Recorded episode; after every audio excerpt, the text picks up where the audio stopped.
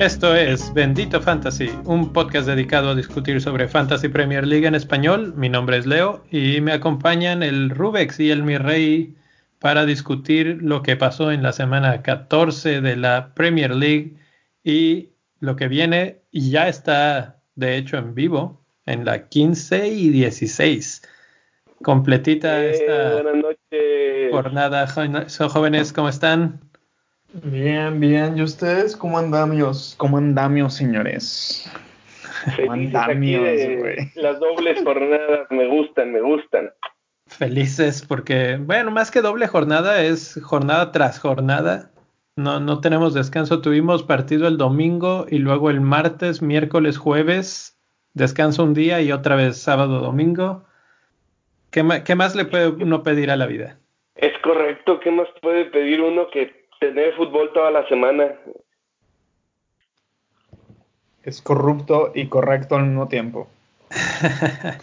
bueno, Oye, pues es que ese, ese pretexto de poderte salir a la hora de la comida, en el caso de acá de América, está con ganas, porque te vas al, ah, no sé, bueno, yo en este caso salí hoy a, a comer a un restaurante y, y pues estaban pasando el partido ahí, entonces pude ver por lo menos un tiempo. Oye, ¿cómo le harán en, cómo le harán en Europa? ¿Se van directo después del trabajo a, a ver A un los bar, partidos a un a un bar o bar ver. generalmente si es este, sobre todo en Inglaterra, es salir del trabajo a las 5 de la tarde y directo al pub y pues ahí te echas unos tragos, tal vez algo de comida en el pub, luego ya llegas a tu casa. Mm. O hay veces, porque los partidos generalmente en la- cuando son entre semanas son en la noche, entonces son 7:45 de la noche, una cosa así. Vas a tu casa, cenas y te regresas al pub y ahí ya te la pasas el resto de la tarde noche, de las 7 a las 9. Una cosa así. Hasta que te llama tu esposa que te regrese a casa. Pues a veces hasta con la esposa van, no, no era raro que, que pasara eso. Entonces, no, ya es toda una tradición el pub. Ya veo, ya veo. Qué bonito, qué bonito. Necesitamos implementar eso acá en México. pues sí, Ya Aquí saben. sí, aquí en Canadá, fíjate que sí es así lo del pub, pero aquí es con el hockey, güey. Ándale. Lo que pasa es que pues no, no necesitan algo más de fútbol para poder este saber de, de la vida. Necesi- necesito gente que me acompañe a ver los partidos de Premier League. A un pub. La diferencia es que en América pues es en la madrugada, bueno, a las 6, 7, 8 de la mañana los partidos. sí, Entonces todo cambia, la, la dinámica cambia, es más bien de desayuno. sí. De hecho, de hecho sí me veían todos los partidos desayunando. Pero bueno, Bueno, antes de empezar, pues agradecer a todos los que están siguiéndonos en la página de Patreon. Queremos recordarles que este programa es traído para ustedes por ustedes mismos y agradecerles a los que están apoyando este proyecto. Si quieren apoyar más, eh, unirse a esta causa, pueden ir a www.patreon.com diagonal bendito fantasy y ahí pueden encontrar las diferentes formas de apoyar y pues unirse al proyecto de diferentes maneras. Hay varias eh, niveles, digamos, y en cada nivel van obteniendo diferentes tipos de recompensa. Si quieren saber más, visiten la página y pues nos apoyarían mucho. Y con eso pasamos a lo importante que es el top 5 de la Liga Bendito Fantasy con el Mi Rey. Correcto, es correcto. En el top 5, adivinen a quién tenemos en el en primer lugar esta jornada. Ah, me muero de ganas por saber. Dime quién es. Un tal Leo Daruto. Finalmente lo he logrado. Hasta que se te hizo estar ahí arriba. Oye, estamos en la semana post Thanksgiving y esta es una semana de dar gracias al, al mundo por muchas cosas. Pues yo le doy gracias a, a la liga que por fin me ha permitido escalar hasta el punto número uno. Así es, así es. Y luego desplazaste al segundo lugar al tremendísimo Chava Iglesias con 826 puntos. Tú tienes 828. Después nuestro querido amigo Enrique con 824 puntos en el tercer puesto. En cuarto lugar tenemos a Diego con 823 puntos. Y por último, en el quinto lugar tenemos a Kevin con 822 puntos. Básicamente la diferencia entre el quinto y el primer lugar son 6 puntitos, mi rey. Sí, nomás para que te andes cuidando, ¿eh? es, que, es que un defensa te haga un, un, clean sheet y ya con eso brincaste al primer lugar. Básicamente. Pero ¿sabes qué es... lo más interesante de eso que acabas de mencionar? Que el que está en quinto lugar ahorita con 822 está en el lugar 82.000 del mundo, 82.9. Y en primero en 53.9. 6 puntos es lo que separa, no sé, 30.000 puntos. 30.000 puestos puestos, exacto. Otro dato interesante. Pero, es difícil poner la comparativa ahí porque puede que uno lleve más años jugando que el otro, ¿no? No, no, no, este es el ranking de ahorita, o sea, tus puntos generales en el, en el, torneo, en lo que va de este año. torneo? Sí, claro. Sí, esto es nada más de este torneo. Y fíjate que otra cosa interesante es que todos ustedes, a excepción de Diego, capitanearon a Bardi que el capitáneo Amane, precisamente. Es correcto, es correcto, Bardi, que ha sido una revelación en estas últimas jornadas y, y ahorita platicamos un poco más de él, pero, pero pues la verdad es que no hay mucho más que pedirle a un jugador que lleva tres semanas consecutivas anotando.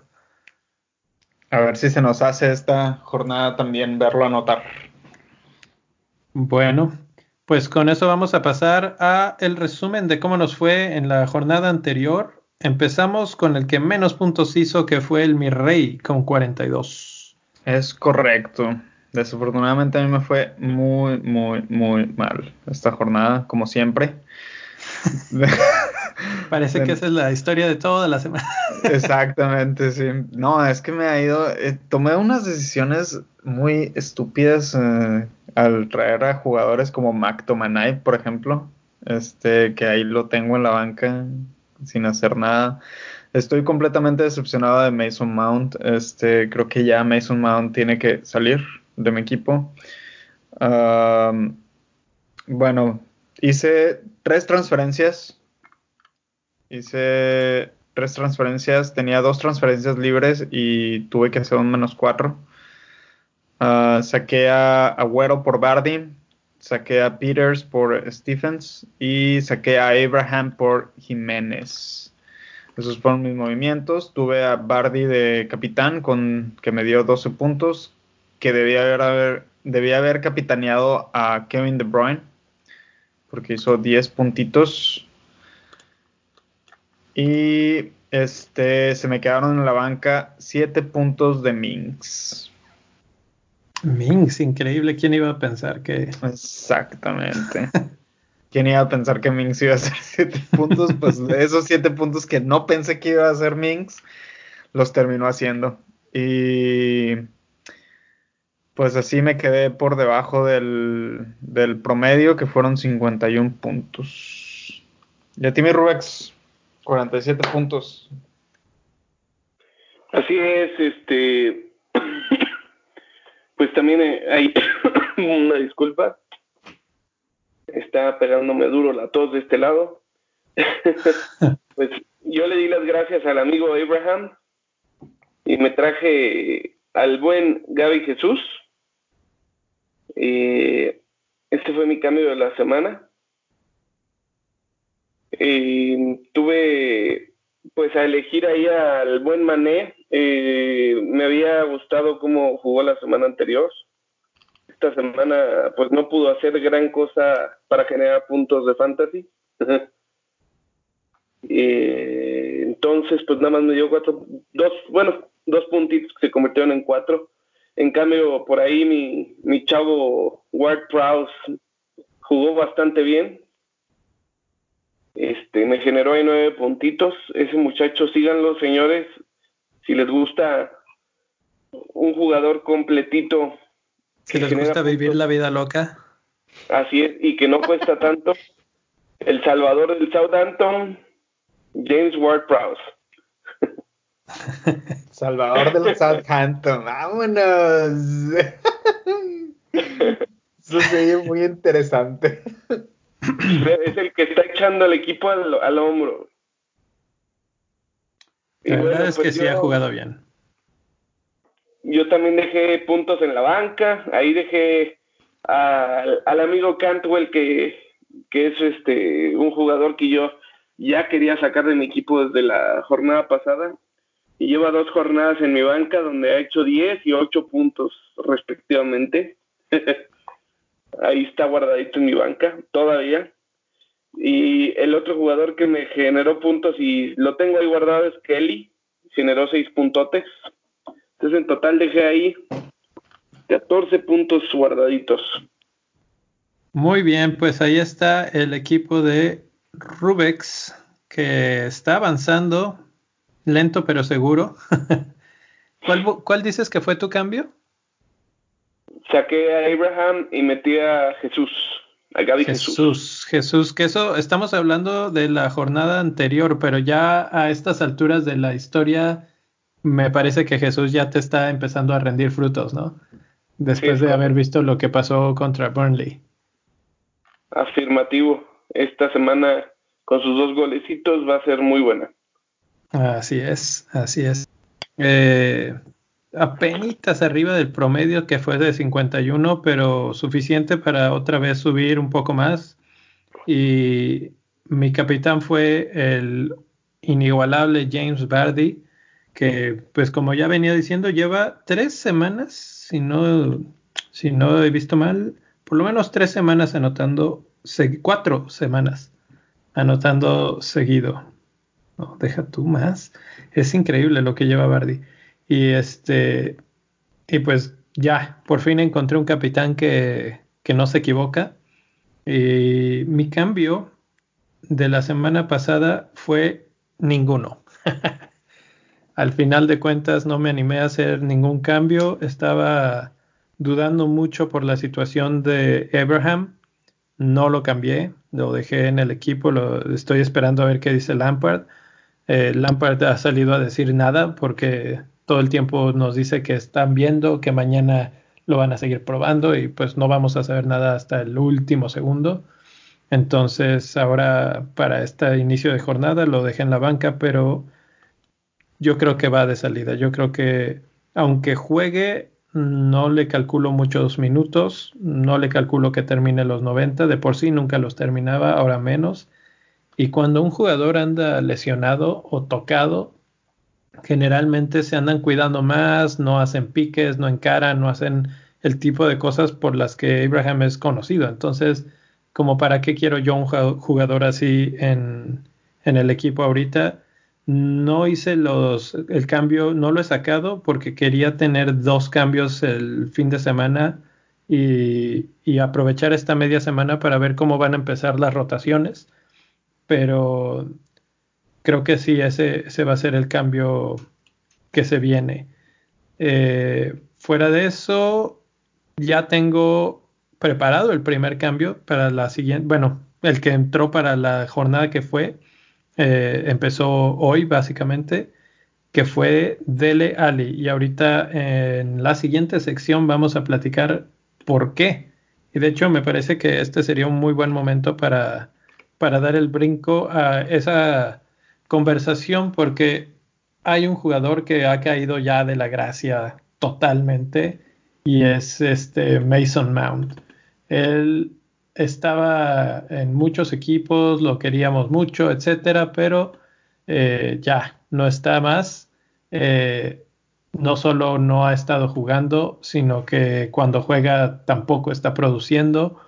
El asunto de Abraham no hace más que hacer más grave esta situación porque pues eh, el ataque en general de Chelsea baja si no está su delantero estrella, además de que Lampard está haciendo cosas medio extrañas. No sé si vieron que Giroud jugó. sí, de hecho entró Giroud. Entonces, con. Fue muy extraño ese movimiento, güey. Eh, sí, no sé si fue tratando de como confundir al enemigo o como que dijo, si no le doy chance ahorita a Giroud, nunca se lo daré. Y, y no sé, yo incluso llegué a considerar meter a Batshuayi en lugar de, de Abraham, porque dije, pues, si no juega uno, juega el otro, y no es tan malo Batshuayi como para no jugar, este, no hacer nada. Finalmente Chelsea perdió 1-0. Giroud jugó y Chelsea no me convence ahorita. Entonces empiezo a salirme de ya Mount está fuera. Abraham es el, el siguiente. Y la pregunta es, son dos jugadores, uno en medio campo y uno en la delantera. ¿Y quiénes pueden ser los que lo sustituyan? Es la pregunta. Entonces, vamos con mi rey para que nos platique de dos opciones en medio campo. Es correcto, mi rey.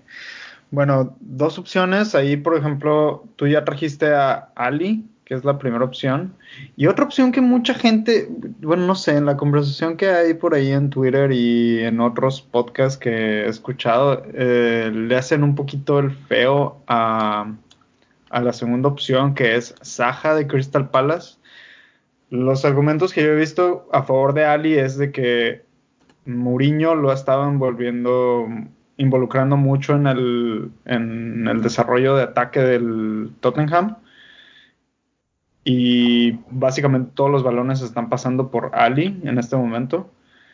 Pero por otro lado, tenemos a Saja, que también se involucra mucho en el ataque, pero como que mucha gente no lo ve así, no, como que no, no está muy en el, en el spot de, la gente, como que mucha gente no se está dando cuenta de eso. Y eso podría ser una muy buena excusa para traerte a alguno de los dos. Entonces, eh, por ejemplo, Ali tiene muy buenas estadísticas. Aquí tenemos una comparativa entre, entre Ali y Saja.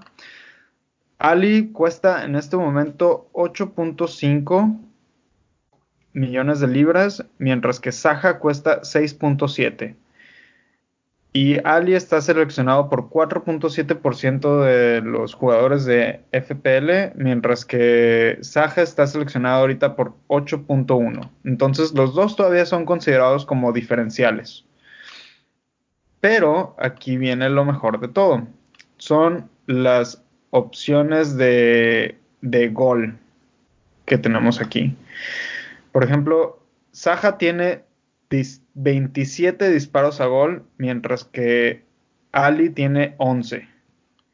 Y de los cuales dentro del área han sido 22 de Saja contra 8 de Ali, lo cual hace muy atractivo a Saja porque se involucra mucho y aparte es más barato que, el, que Ali, por ejemplo, que son casi 2 millones de, de libras muy buenos. Porque si tienes, por ejemplo, a Mount, que Mount en este momento está costando 6.5. Ah, ya bajó, ya bajó porque estaba en 6.6, ¿eh? Estaba en 6.6. Bueno, en este momento Ali está, digo, este Ali, este Mount les cuesta, no, sí cuesta 6.6 en este momento, que lo estoy confirmando, cuesta 6.6 si no tienes el dinero para comprar a Ali, puedes hacer un cambio ahí directo Saja por, por, por Mason Mount. ¿Tiene sentido? Sí. Y te está dando muy buenas posibilidades de gol y de asistencia también.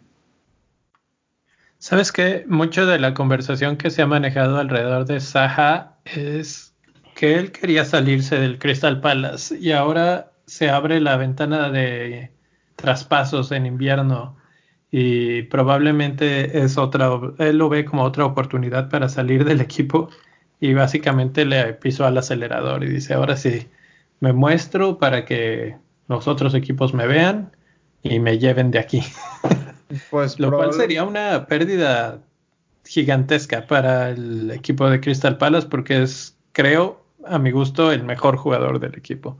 Sí, de hecho es el mejor jugador que tiene ahorita Crystal Palace, pero pues quién sabe si Crystal Palace lo deje ir. Tiene sentido, porque todavía sigue bajo contrato, hasta donde yo tengo entendido. Sí, sí. O sea, tendrían que pagar el fee de, de la transferencia. Pero bueno, regresando a temas de fantasy, la ventaja que tiene Saja, aparte de lo económico, contra Ali, son los, son los partidos que se vienen. Por ejemplo, desde aquí, desde la jornada 16 hasta la jornada 20, son Watford de visita, Brighton en casa, Newcastle de visita, West Ham United en casa y Southampton de visita. Mientras que Tottenham tiene eh, Burnley de, en casa, Wolves de visita, Chelsea en casa, Brighton en casa y Norwich de, de visita. Entonces los, los fixtures que tiene Crystal Palace son relativamente más fáciles que, que los del Tottenham. Es, sí, relativamente hablando, me parece que el equipo que mejor calendario tiene de aquí en, eh, en adelante como hasta finales de diciembre es probablemente el Crystal Palace, pero eh, no sé, yo no descartaría mucho a, Spurs en estos momentos por ese calendario, porque de esos creo que el más complicado podría ser eh, Wolves, increíblemente. Eh, Chelsea no se ha visto tan bien defensivamente, entonces aunque puede ser un partido en el que no ganen, no creo que no anoten. Pero también es lo que estamos buscando, ¿no?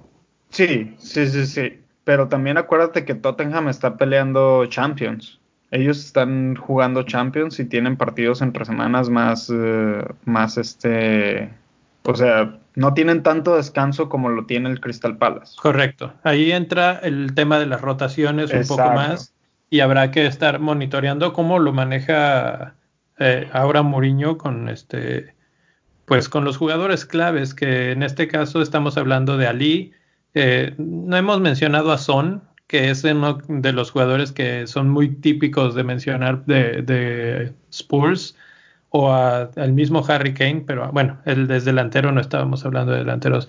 Son, al, yo creo que es tan válido el argumento de Son como el de Ali, excepto porque es todavía más caro. 9.8 en estos momentos y no sé, como decías hace un momento, yo estuve viendo el partido de Spurs el fin de semana y es que literalmente nueve de cada diez balones que van hacia, la, hacia el ataque pasan por allí. Y además, lo que, la otra cosa que observé, y ya la había observado en la, jornada anterior, es que Harry Kane baja por balones hasta el círculo de medio campo. Pero tanto Son como Ali corren a toda velocidad en cuanto hay desdobles, que es algo que le encanta a Mourinho, los contragolpes, y ellos sí suben a toda velocidad, lo dejan a, Kane atrás por completo, y entonces ahí es donde se generan los goles, ¿sí? Por eso es que Ali anota un par de veces, porque es el contragolpe letal eh, entre él y Son.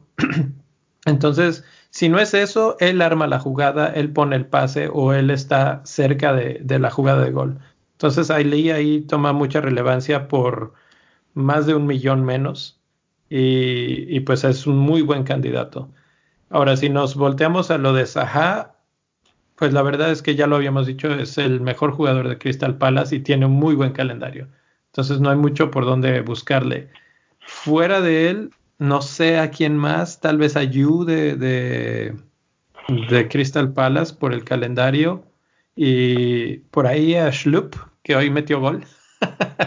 de hecho. Está otro interesante que hemos mencionado en otras ocasiones, Patrick Van Aanholt. Él también eh, podría ser interesante, pero como mediocampistas y sobre todo porque Saha está puesto como mediocampista y en realidad juega más bien como delantero, es la opción, me parece, por precio y por calidad y por potencial de gol. Nomás aquí hay que rezar para que no lo vendan a media, a media ventana de transferencias y luego te tengas que deshacer de un jugador más. Bueno, depende. Si se lo venden a un equipo de la Premier, pues todavía lo tendrías. Nada más ahora ya no sería de. Ah, pues sí. O sea, nomás con que no se vaya de la, de la Premier. Sí, pero bueno, eso es un verdadero if, porque quién sabe a dónde no sé qué, equipo podría comprarlo que sea mejor que el Crystal Palace, no. No, no lo veo yéndose a un Manchester United que ya estuvo ahí y no, no triunfó mucho ahí. Entonces, quién sabe, quién sabe por dónde vaya. Ahora, si hablamos... Watford. Watford, imagínate, o sea, de mal en peor. Oye, que Watford está sin entrenador, ¿verdad? Watford acaba de correr a Kike Sánchez Flores. Es correcto. Entonces, eh, Watford está en la calle de la amargura. Precisamente el 7 de diciembre juega Crystal Palace contra Watford. Entonces, en la jornada 16. Y esta jornada juegan eh, mañana contra Leicester. Entonces, por ahí, capitán Jamie Vardy, por favor, eh, si nos estás oyendo, unos 3, 4 golecitos no nos caería nada mal. De hecho, creo que es el, creo que es el mayor capitaneado. A, nivel mundial, seguro. es que es un, capitán indiscutible, con Watford sin entrenador, en último lugar, con la moral bajísima. Eh, ya lo demostró el City que pueden golearlos horriblemente eh, y Leicester está en un plan intratable. Creo que es la combinación de la tormenta perfecta, ¿no? Así es, ese, partido huele a goleada. Pues ahí está. No lo podré ver porque no lo van a transmitir por televisión, pero eh, estaré pendiente de, de los resultados aquí. Ahora, en delantera, estamos pensando en dejar ir a uno de los, si no es que el más, uno de los más eh, queridos jugadores del fantasy en estos momentos, que es Tammy Abraham. Y si lo dejamos ir, tenemos opciones. ¿Cuáles son esas opciones?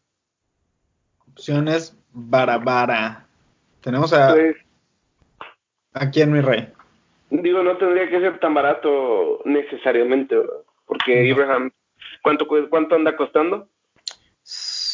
Abraham, en este momento, Abraham cuesta 7.9. 7.9.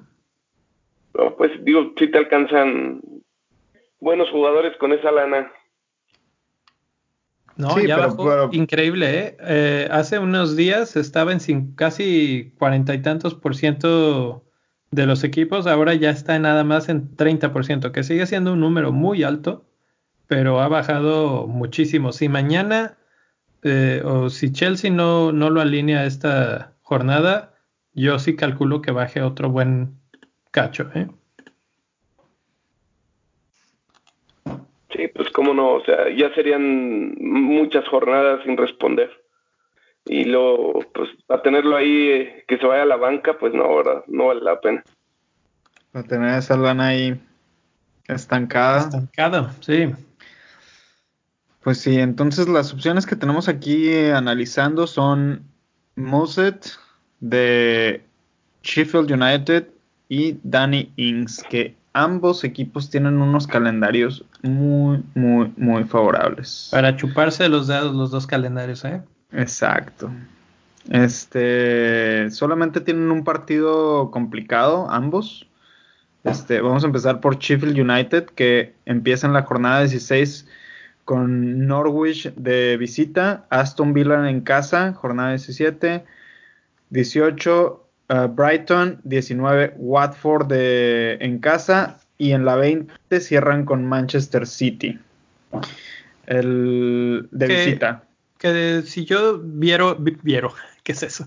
Viera ese calendario y pensara en Muset, no me molesta tanto ese partido del City porque simplemente puedo dependiendo de cómo esté mi, el resto de mi equipo, eh, ponerlo en la banca o jugar con él y esperar dos puntos y no pasa nada, porque son partidos en fechas en las que muchos jugadores van a estar rotando, entonces nunca sabes si Manchester City va a jugar con todos sus jugadores y de repente, no sé, Sterling o De Bruyne no juega eh, eh, de titular. Pues de hecho, eso era, lo, eso era lo que se esperaba del día de hoy contra Burnley, que no jugaran uh, Sterling y Kevin De Bruyne y jugaron.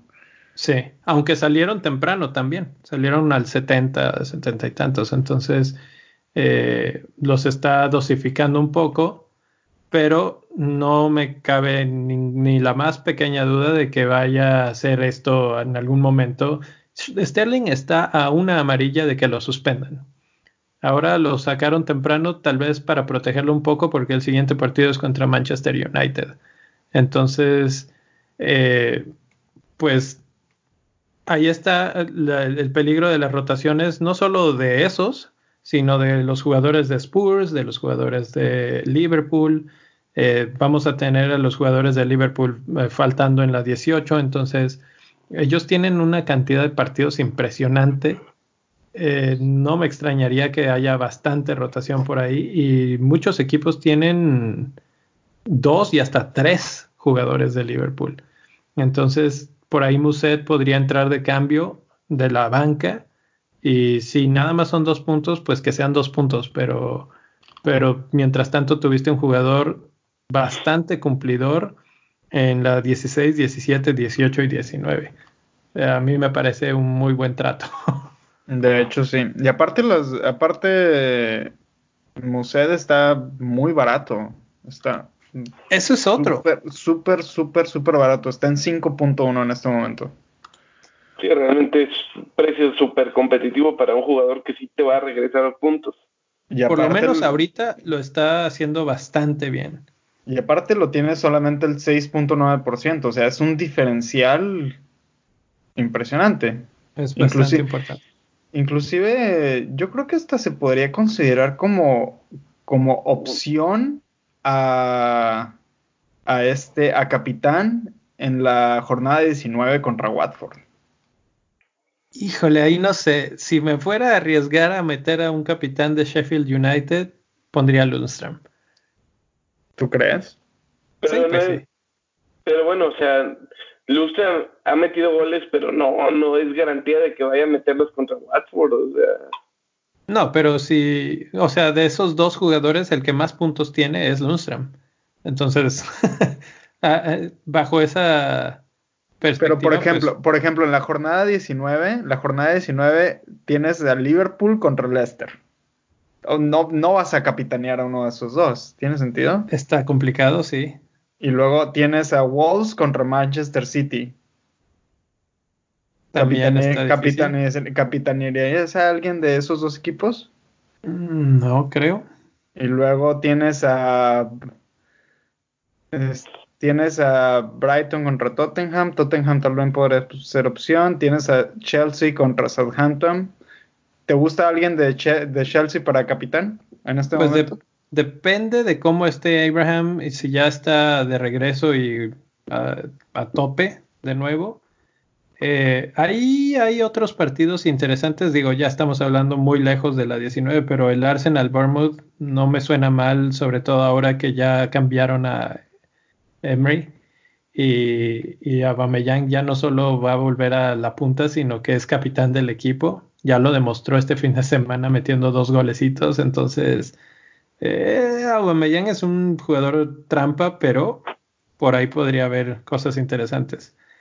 En, cuestiones mucho más de ahorita, el que me parece que le puede estar compitiendo a Muset el puesto es otro jugador que ha estado muy bien, que es Danny Ings. Eh, también ha estado metiendo goles a placer en las últimas jornadas. Creo que también lleva por lo menos dos jornadas eh, anotando y ahorita te digo si lleva más. Y pues si hay algo interesante en Southampton se llama Danny Ings y párale de contar. Ah, no, eh, tu amigo Ward Prowse. ¿Qué pasó? ¿Qué pasó, Leo? lleva Cuidado con mi chavo, ¿eh? Danny Ings lleva tres jornadas anotando gol. Tres jornadas y luego dos que no y las siguientes tres para atrás también anotó. Entonces, el problema con Danny Ings es que se lesiona mucho, pero si está eh, sano, yo creo que es una buena, buena opción. Un poquito más caro, es 6.2 millones, entonces es un poco más caro, pero tampoco tiene malos eh, mal calendario. Tiene a Newcastle, West Ham, Aston Villa, Chelsea y Crystal Palace. Es ligeramente más complejo y ligeramente más caro. Entonces ahí es donde entraría un poco la disyuntiva. Es correcto, pero por ejemplo, Danny Ings, lo que tiene Danny Ings es que tiene muchos tiros a puerta, a gol. tiene 30 hasta ahorita, de los cuales 22 han sido dentro del área. Sí. Sí, la verdad es que es un, un, jugador de mucha, mucha área. Este gol que anotó, que no debió contar, por, por cierto, ahí el VAR otra vez fallando. eh, el balón viene de la mano del jugador que le da la asistencia y es una jugada muy rápida, no se nota, pero con la repetición se ve. Y me recuerdes de las fallas del VAR. Y pues ahí está, ahí está, un gol más. Hablando de fallas del VAR, este la, la polémica que se hizo con el penal de Bardi contra Brighton, porque se metieron los jugadores al, al área cuando cobró el primer, el primer este, penal. Bueno, el pen, sí, hubo un penal a favor de Leicester. Entonces, Bardi falló el penal. Lo paró Ryan, creo, si mal no recuerdo. Y este, y se se metieron, a cobrar. sí, lo volvieron a cobrar. Exacto, se movió, entonces el VAR ordenó que se volviera a repetir el penal y por eso Bardi tuvo su anotación consecutiva. Gracias al VAR porque nos ahorró ahí unos puntitos negativos. Además de, además de todo, sí. Yo creo que el VAR es como Dios, da y quita. De hecho, esa situación que acabas de describir volvió a suceder el siguiente fin de semana. Volvieron a repetir un penal que en la segunda ocasión también fue gol. Entonces, bueno, en esas ocasiones estoy de acuerdo que, el VAR influya y, y, se meta, no hay, no hay ningún problema. Ahora, delanteros de los que ya hablamos de los dos baratos, vamos a dos que son un poco más caros y que pues a mí también me parece que pueden ser interesantes. El primero es un viejo amigo conocido del Rubex, Pierre-Enrique Aubameyang, 10.9, mucho más caro, pero dos goles la semana pasada, ya en esta nueva en esta nueva era. Y es que eh, yo siempre lo he dicho, Aubameyang va a ser así, o sea, ¿cuántos goles hizo la, la semana el torneo pasado? Fue el líder de goleo. Y esto, esta temporada, si Arsenal está donde está, se lo deben a él, básicamente. No, no hay muchos más de dónde escoger ahí. Entonces, si Ljungberg sigue de interino por un buen rato y lo sigue utilizando como punta del equipo, eh, me parece que puede ser bastante interesante, excepto que tienen un par de... Su, su calendario es uno bueno, uno malo, uno bueno, uno malo. Entonces ahí como que complica un poco más ese pick. Déjame te digo cuántas jornadas lo aguanté sin que me anotara gol. bueno, mientras buscas esa información, el otro jugador es Rashford, que lo mismo que Aubameyang, son 5, 11 y 5 puntos en las últimas tres jornadas. Eh, creo que es de lo mejor que hay en Manchester United. Por lo único que pondría ahí un asterisco para Rashford es que parece que Marcial se acaba de volver a lesionar y Marcial es el que libera mucho a Rashford para poder hacer su juego ofensivo. Cuando no está, Rashford pierde un poco de potencial y ese es el único problema que le veo, pero fuera de eso, la verdad es que es de lo mejor que tiene el United también. y bueno, si, hay, si van a haber goles del United, van a ser de Rashford. Esta semana van contra Spurs, pero después van contra Manchester City, que es uno de los partidos más complicados que pueden tener. Después de eso se le facilita un poco Everton, Watford, Newcastle y Burnley. Entonces, a partir de la siguiente, siguiente jornada, me parece que ya empieza a tener un poco más de, de pista para, para, despegar Rashford de nuevo. ¿Tienen ahí alguno otro? ¿Ya encontraste cuántas jornadas le, le perdonaste la vida a Bameyang? No, fíjate que está fallando el sistema del Fantasy ahorita. me hace que está en mantenimiento. Eh, puede que estén eh, actualizando las tablas, es probable. De hecho, están actualizando las tablas ahorita, entonces ahorita el sistema no es muy confiable.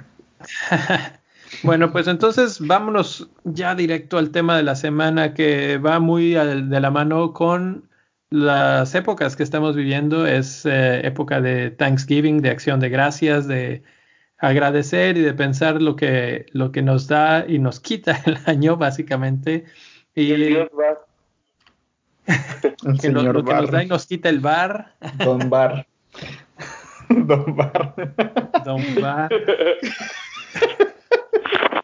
Y se me ocurría que podríamos discutir un poco sobre una serie de jugadores y los vamos a platicar desde el punto de vista de, primero, qué jugadores estamos agradecidos y, y que nos han dado algo eh, de alegrías en este año, bueno, en esta temporada de la, del fantasy. Podemos empezar contigo, Ruby. ¿Qué, ¿Qué jugador te ha gustado o ha sido uno de tus consentidos? No, pues este, mi consentido, don Agüero, qué triste fue ver que se lesionara. Se entiende que ahorita ya no es un jovenzuelo como antes, pero ah, qué bárbaro. O sea, cada jornada nos da muchas emociones en el partido y, y siempre nos trae puntos al fantasy metiendo goles o asistencias. Así que agradecido con Don Agüero. Para Si me mí, está el escuchando, que se mejore pronto. Seguro que nos está escuchando, es fan de Bendito Fantasy. Eh, Bardi para mí es el jugador que más alegrías me ha dado y eso es más que nada recientemente. Eh, es, el, es el jugador destacado para mí y creo que todavía tiene buen rato para seguirme dando alegrías. Espero que así siga. Tú, mi rey, ¿a quién estás ahí para agradecer? Yo creo que yo le podría agradecer a Lundström por haber llegado a la Premier League. Literalmente lo podría decir como el jugador revelación de la, de, de la Premier League. Yo creo que va a ser el jugador revelación toda la temporada. Si, Sí, puede ser el jugador de la temporada si sigue, si mantiene el ritmo que lleva.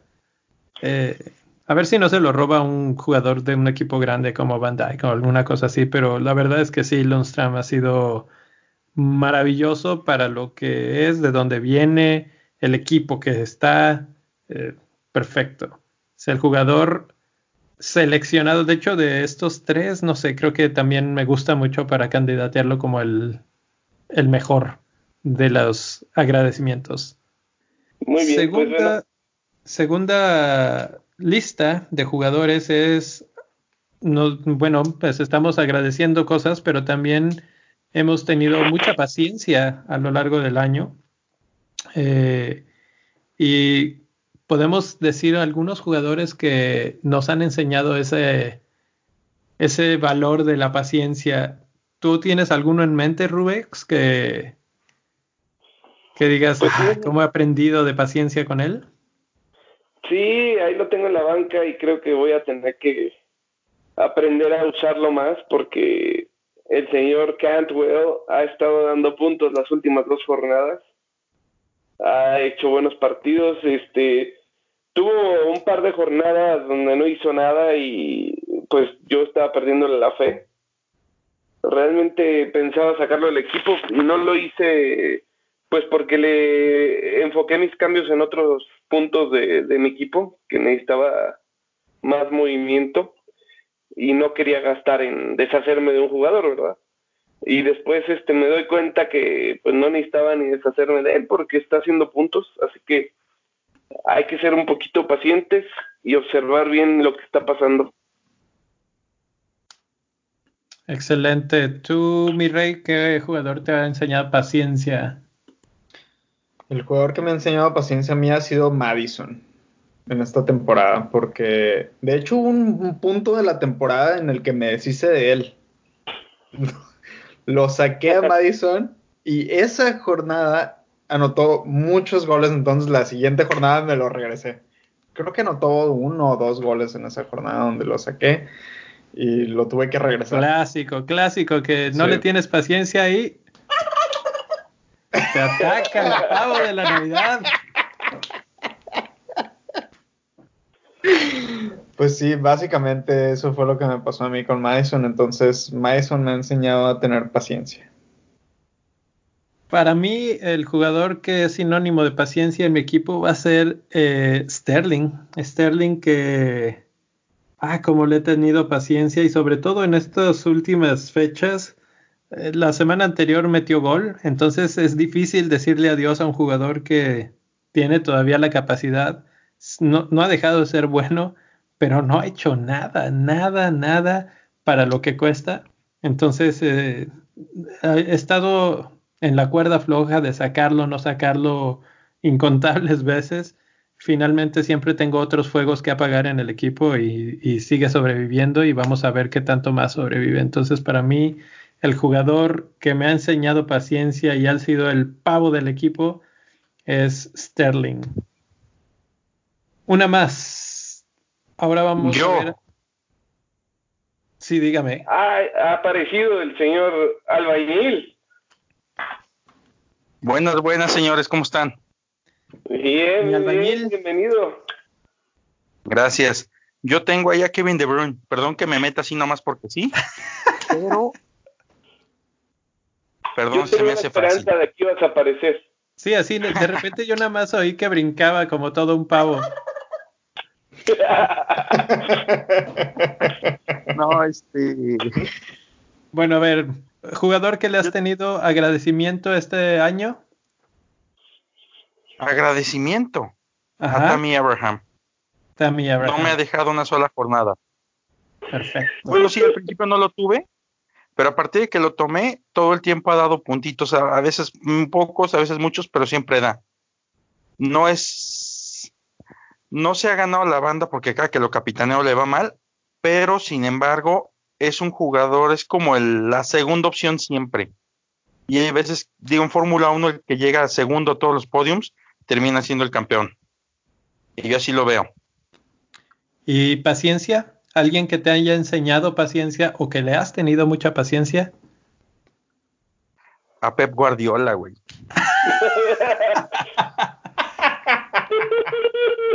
Pep Guardiola es otro gran hombre de las paciencias. Sí, sí. Pero en específico con él, a Kevin De Bruyne, no lo he sacado en todo el torneo y me he tragado bancazos buenos. Y también me ha reditado puntos buenos, ¿por qué no? pero Kevin De Bruyne eh, es la representación de Guardiola en mi equipo y, sí ha sido un tema de paciencia que inclusive por ahí estoy ahorita con la cosquillita de si llegó su momento por los juegos que se le vienen, pero bueno, yo creo que ya platicaron de eso o vamos a platicar. Sigamos, por favor. Bueno, de lo, de lo que seguía es hablar de, de, la esperanza, de lo que viene hacia adelante y qué jugadores vemos con, con ojos de esos así grandes y, y con esperanzadores eh, Rubex, ¿a quién ves con buenas miras para el futuro? Yo veo ahí a, a mi chavo que he estado patrocinando el día de hoy toda, todo el programa, a mi chavo Ward Prowse. Salvador, Salvador de Southampton. El Salvador, de, de los Santos. Realmente, pues, este, ha tenido, ha venido de menos a más ha tenido una buena temporada, eh, está anotando goles. ¿Crees que sea realmente el que rescate a los Santos de irse a segunda división o a, la siguiente división? Pues si no es él solo, creo que sí está jalando al equipo. Y bueno, el, este, no se ha notado en, un en partidos ganados, pero creo que para allá van, van por buen camino. Espero que les alcance el resto del torneo para salvarse. Mi rey, ¿a quién ves con esperanza? A Son. Sion Min Son. A Sun Min Song. Este. Realmente espero que Son pueda hacer su sacar todo su potencial ahora que hay un nuevo mando en Tottenham. Creo que ya estaba muy viciado ese ambiente que estaba ahí en, Tottenham. Entonces, Mourinho generalmente siempre les da un, un boost, ¿cómo se dice? Boost. Un, un empujoncito extra a los jugadores cuando recién llega los, a los equipos. Entonces, espero que que Son sepa aprovechar esa, esa buena vibra que, con la que llega Mourinho antes de que se, se asfixie el ambiente de nuevo y que llegue a ser un buen jugador. Para poderlo traer y que nos dé muchos puntos. Miñil, esperanza para el futuro. Esperanza para el futuro. Ah, híjole, pensaría en Lundstrand, pero creo que él ya es una realidad. No, apostaría más bien por. Me había pensado en Son también, pero podría ser Pulisic o Dele Ali. Me gusta, Cualquiera de los dos creo que van en ascenso. Están encajando muy bien en este momento. Este Ali en el nuevo esquema que se está presentando, creo que tiene una participación bien, bien importante. Y Pulisic, este, primera temporada le costó un poquito el arranque a gente como él o como a José Pérez, pero creo que están empezando a agarrar el nivel que esperábamos. Y sí, mi esperanza sería con Pulisic. Pues para mí también uno de los dos que mencionabas, Ali, creo que efectivamente Mourinho le está dando el rol de, de personaje estrella por donde pasa todo, todos los caminos pasan por Ali y ahí está, es para mí el camino al futuro. Y si Spurs pretende meterse en zona de Champions, todo va a estar en manos de Ali y si sigue jugando a buen nivel.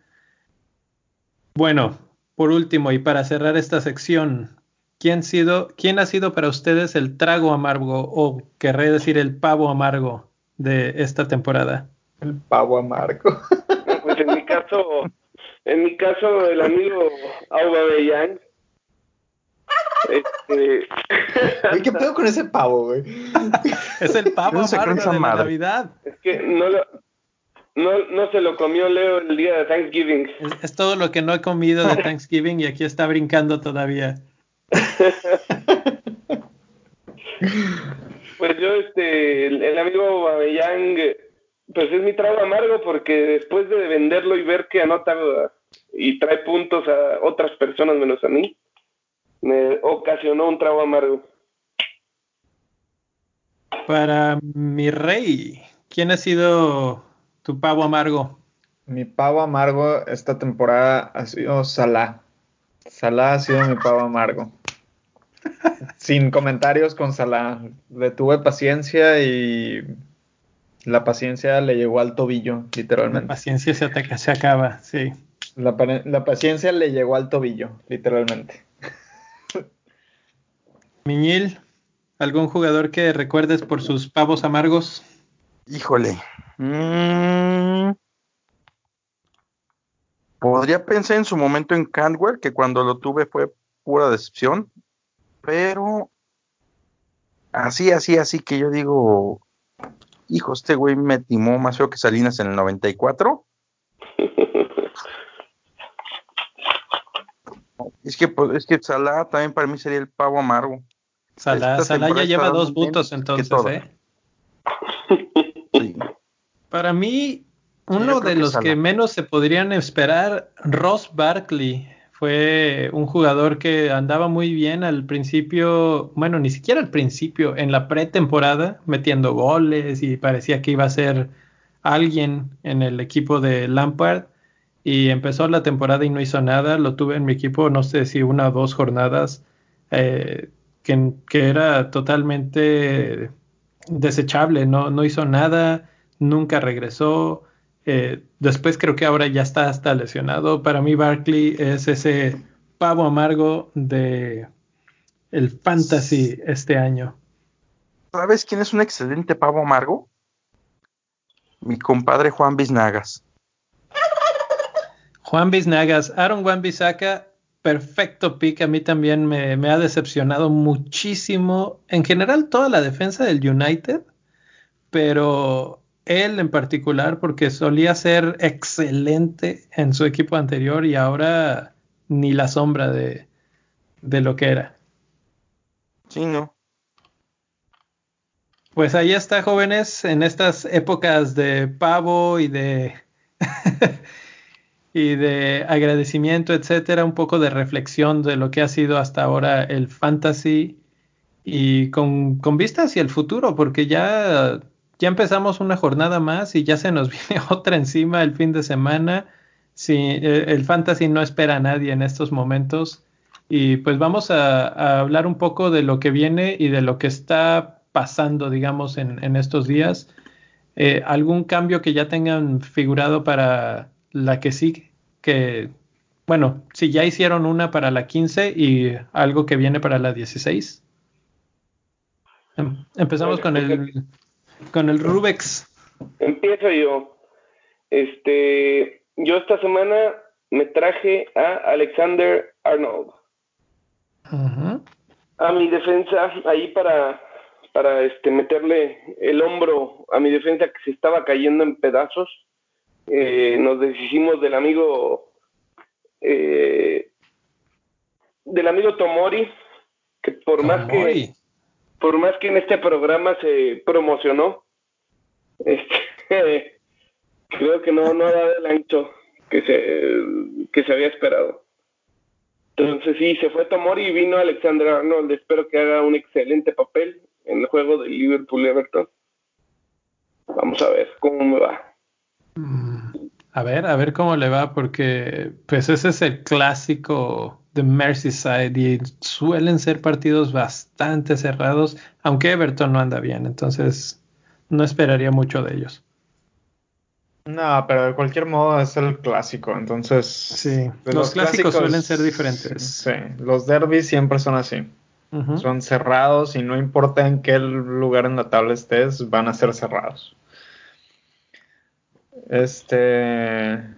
Bueno, pues ya, que, estoy hablando, ya, que estoy hablando, ya que ya metí como Juan por mi, por mi casa, este, yo hice un cambio, me traje a Ryan porque mis porteros nomás no. No, bueno, tenía Pope, pero Pope este, pues tiene unos compromisos ahí un poco complicados. Y me traje a Ryan para compensar un poquito la rotación en mi, en mi portería. Y en mi cambio para la siguiente jornada será posiblemente Mason Mount. Aún no sé por quién traerlo por quién cambiarlo. Y si no es él, se va a You para traerme a, a Muset de Sheffield United.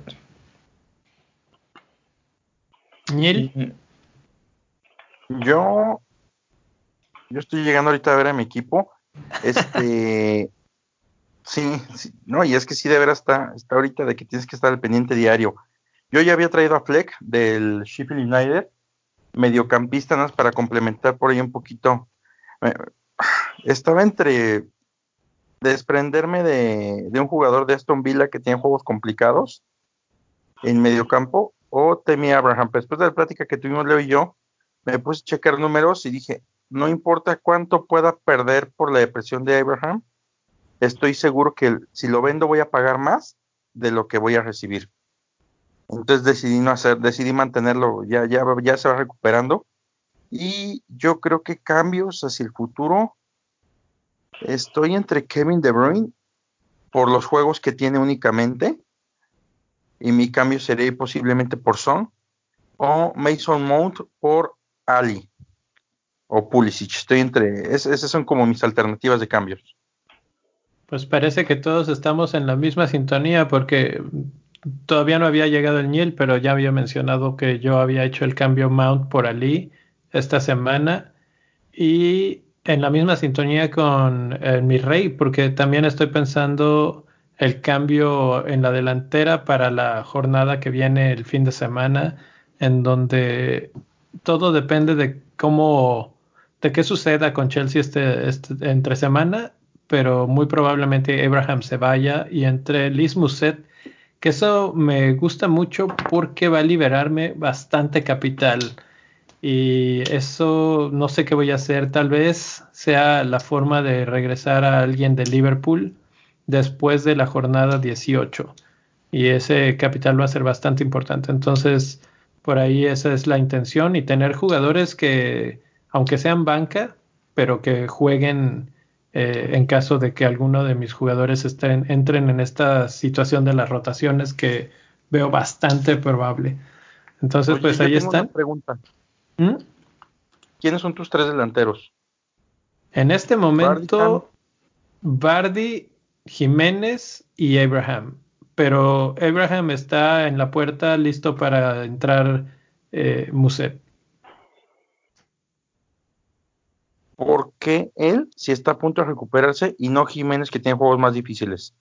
Jiménez, siento que Wolves es de esos equipos que no me importa mucho contra quién vayan, de todas formas son tan eh, rudos y, difíciles de roer que West Ham no me preocupa, Brighton no me preocupa, Spurs no me preocupa porque la verdad es que han metido, han dejado que les metan por lo menos dos goles todos los equipos con los que se han enfrentado.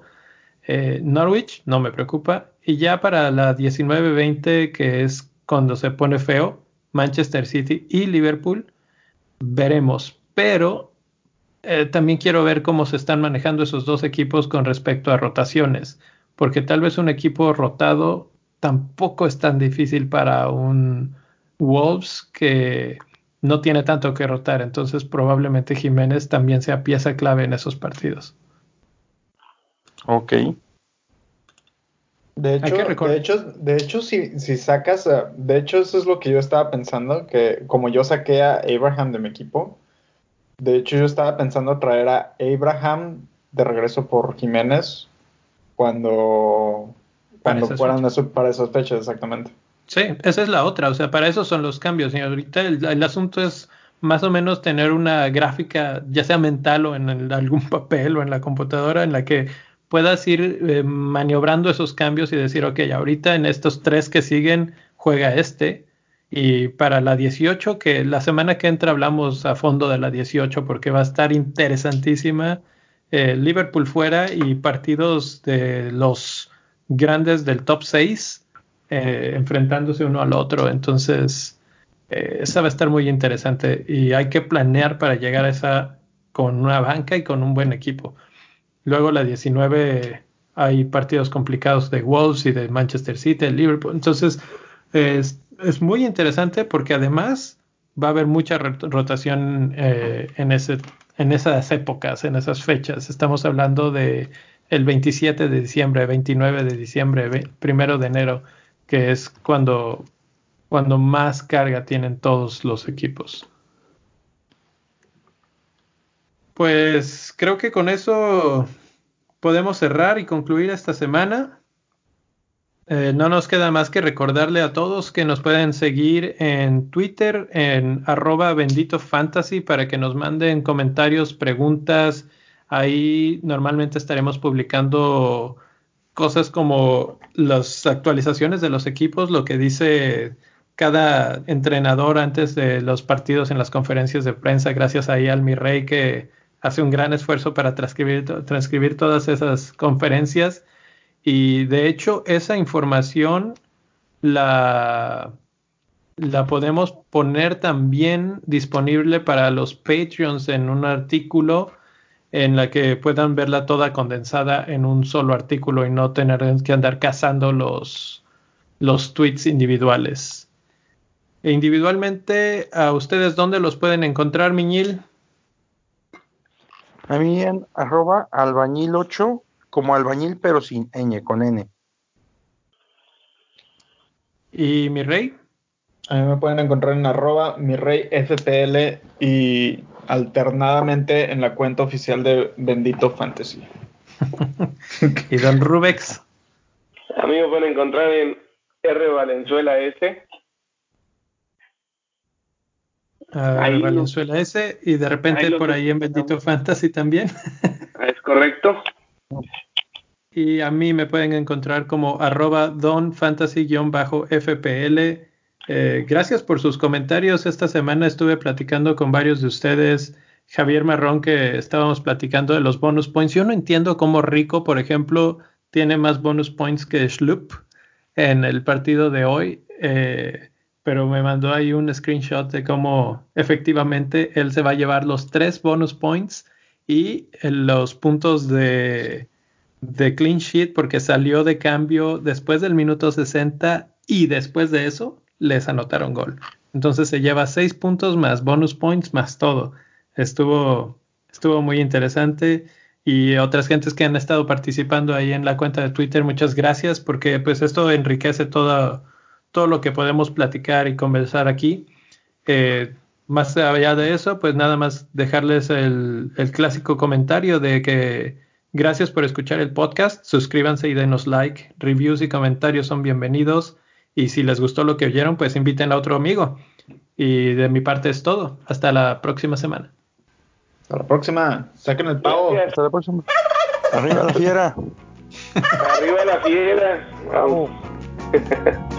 felices, felices jornadas a todos. ¡Ah, manet!